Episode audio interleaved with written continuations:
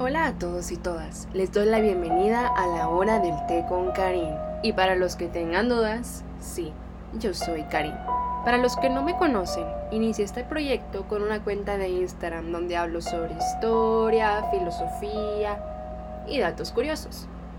La cuenta se llama History Gossip por si gustan visitarla. El día de hoy les traigo un tema elegido por todos los amantes de la historia en nuestra cuenta de Instagram Síguenos para decidir el tema del siguiente episodio. El elegido es muy interesante y es sobre los asesinos seriales. Por más terrorífico que suene, los asesinos seriales pueden estar más cerca de nosotros de lo que creemos. De hecho, sabían que una nueva investigación realizada por un grupo de neurobiólogos de la Universidad Rusa de Novosibirsk, en colaboración con la Academia de las Ciencias de Rusia, ha determinado que aquellas personas que acaban con otras a sangre fría tienen algo en común, una modificación en uno de los genes que les convierte en criminales en potencia. Así lo afirma al menos el estudio que ha publicado la revista científica Journal of Criminal Justice. Así que incluso si tienen hijos o hijas, podría ser que nazcan con este extraño gen. Ahora bien, siéntense, relájense y traigan una taza de su mejor té o vino favorito, porque esto se viene muy intenso. La verdad es algo explícito. Solamente les aviso para que lo manejen con discreción. El término asesino en serie como tal no comenzó a utilizarse hasta 1981, aproximadamente con el descubrimiento del psicópata Wayne Williams. Sin embargo, el sadismo y desequilibrio mental que conlleva cometer estos actos con tal rigor está presente en las sociedades desde que el mundo es mundo. Antes de los 80 era habitual denominarlo asesino de desconocidos, asesinato en patrón o multicidio.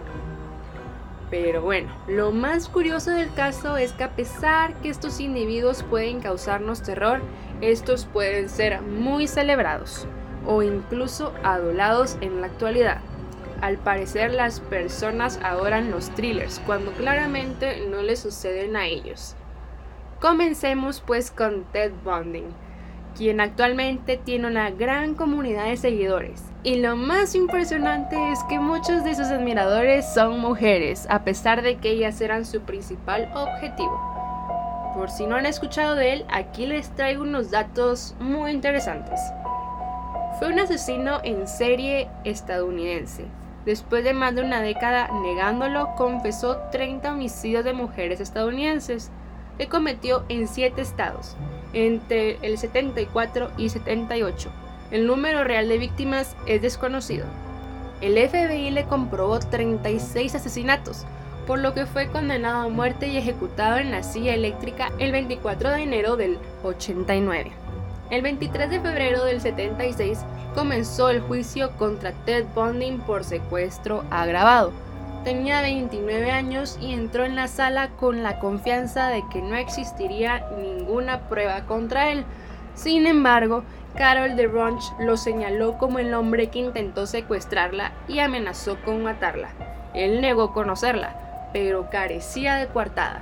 El 30 de junio del 76 fue sentenciado a una condena de 15 años en prisión, con posibilidad de libertad condicional.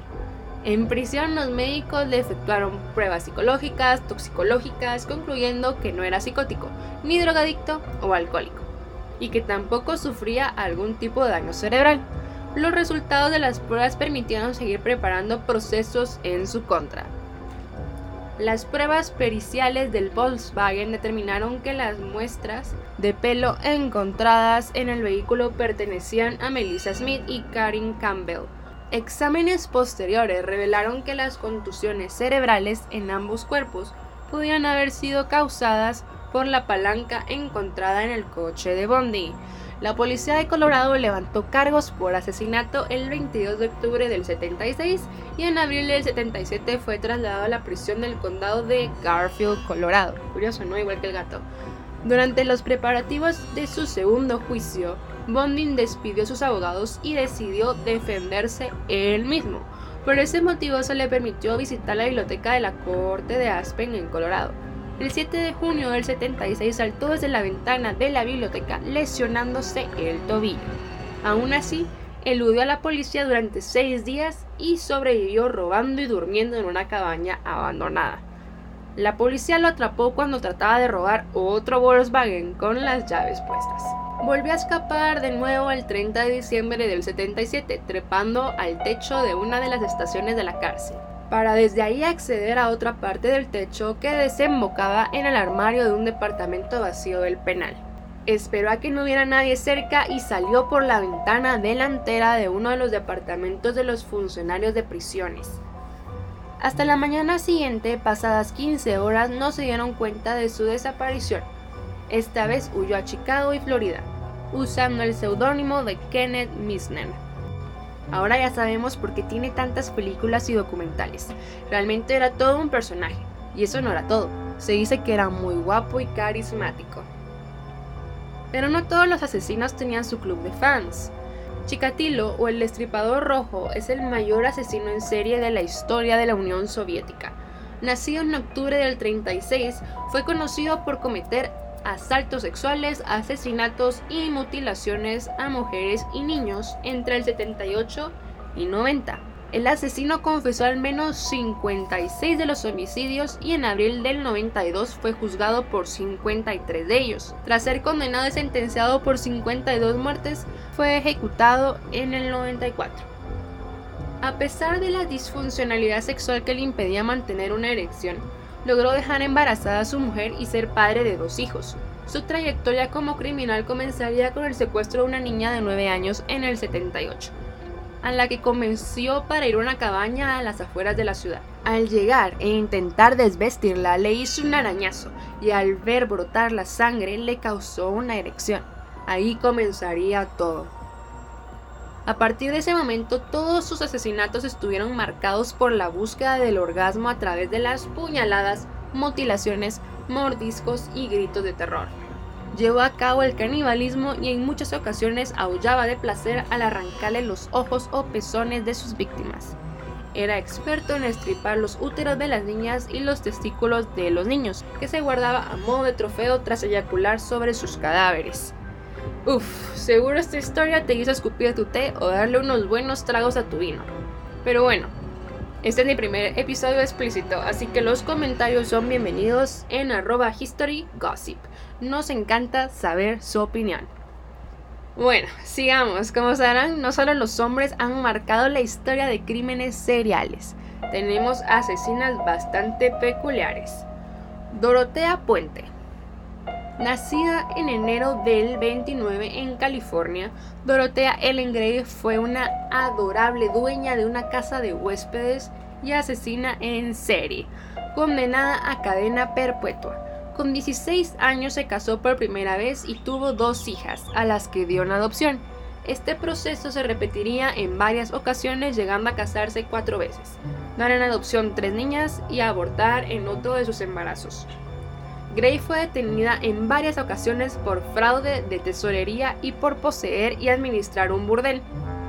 Sin embargo, no comenzarían sus crímenes hasta el 82, cuando siendo dueña de una casa de huéspedes mató de sobredosis a una de sus amigas y socias de negocios, y después justificó como suicidio por depresión de la misma ante las autoridades. Poco después, un jubilado de la pensión llamó a la policía y acusó a Dorotea de drogarle y robarle. Más tarde, mató a su novio, bueno, su nuevo novio, y pidió a un amigo que le ayudase a transportar una caja llena de libros a su nuevo hogar.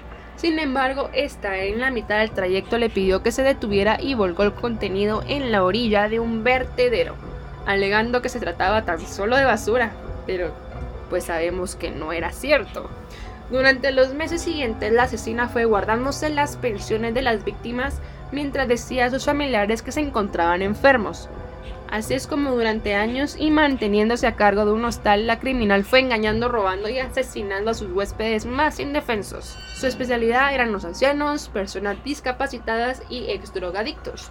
Su modus operandi consistía en dormir a sus víctimas con pastillas, asfixiarles y contratar a otras personas para enterrarlos en el jardín de su hostal. Esto llevó a denominar al lugar como la Casa de los Horrores. No es por nada, pero ese lugar hace que se me antoje un poco visitarlo en Halloween. ¿A poco no estaría cool? La condesa Batory Ercebet, castellanizado como Isabel Batory, perteneció a la aristocracia en Hungría y ha pasado a la historia por tratarse de la mujer que más asesinatos ha cometido en la historia de la humanidad. Son 650 las muertes que carga a sus espaldas, todos ellos crímenes motivados por su obsesión con la belleza. La noble nació en Transilvania y pasó la mayor parte de su infancia y juventud en el castillo de Sechte, en las cuales sufrió varios ataques de locura, considerados en la actualidad episodios de epilepsia. Su vida como asesina comenzaría en la etapa de los 44 años, cuando conmovida y asustada por el paso del tiempo y observándose cada vez más cercana a la ancianidad, se dejó llevar por sus impulsos más oscuros, cometiendo horribles asesinatos. Un día cualquiera una de sus doncellas la peinaba y sin querer le dio un tirón en el pelo, a lo que ella respondió con un bofetón que hizo sangrar la nariz de su criada. Al sentir que la zona de su rostro donde había salpicado la sangre de ésta se veía más lonzana, empezó a relacionar la sangre con la juventud. Rápidamente en su ataque de locura ordenó a un mayordomo ayudarla a degollar a la chica y llenar una tina con su sangre, donde ella pocos minutos después decidió bañarse. La aristócrata hizo de esta práctica algo habitual, y mientras sus agentes la proveían de muchachas de entre 9 y 16 años, esta siguió cometiendo sus rituales sangrientos. Además de todo esto, con el paso del tiempo, la condesa comenzó a sentir placer quemando previamente los genitales de sus sirvientas con velas y carbones o mordiendo sus mejillas y pechos para beber su sangre y sentirse más joven y plena. En la actualidad se trataría de una especie de enfermedad sadomasoquista. Pensándolo bien, creo que esta historia me recuerda mucho a un cuento de los hermanos Grimm. Mm, después lo buscaré. Por último, les traigo a Samuel Little. Nacido en Georgia en 1940, Samuel Little es un asesino en serie que afirma con certeza haber acabado con la vida de 93 personas. El FBI le ha calificado como el asesino en serie más florífico de la historia de los Estados Unidos Tal y como él mismo ha confirmado, nació en condiciones complicadas puesto que su madre ejercía la prostitución. De joven fue llevado a una institución para delincuentes juveniles. Tras ser detenido por haber realizado robos, intentos de violación y agresiones, en 1982 se le acusa por primera vez del asesinato de una mujer que llevaba tiempo desaparecida. A raíz de declararse culpable de este y otros asesinatos más, la cascada de sangre comenzó a manchar el transcurso de su vida. Pasó por California, Los Ángeles y Kentucky entre otros muchos estados, y en todos ellos cometería al menos un asesinato. Corrió los Estados Unidos asesinando y torturando a decenas de mujeres, a las cuales solía estrangular y arrojar por precipicios, acantilados o bosques. Wow, como pueden ver en Estados Unidos están un poco, mm, no sé cómo decirlo, trastornados, pero ni modo. Bueno, eso es todo por hoy. Los espero en el próximo episodio con otro gran chisme o dilema dependiendo del humor. Recuerden que ahora en History Gossip tenemos la nueva temática de aprender al ponernos en los zapatos de personajes históricos. Si aún no lo has visto, puedes echarles un vistazo en nuestras Insta Stories.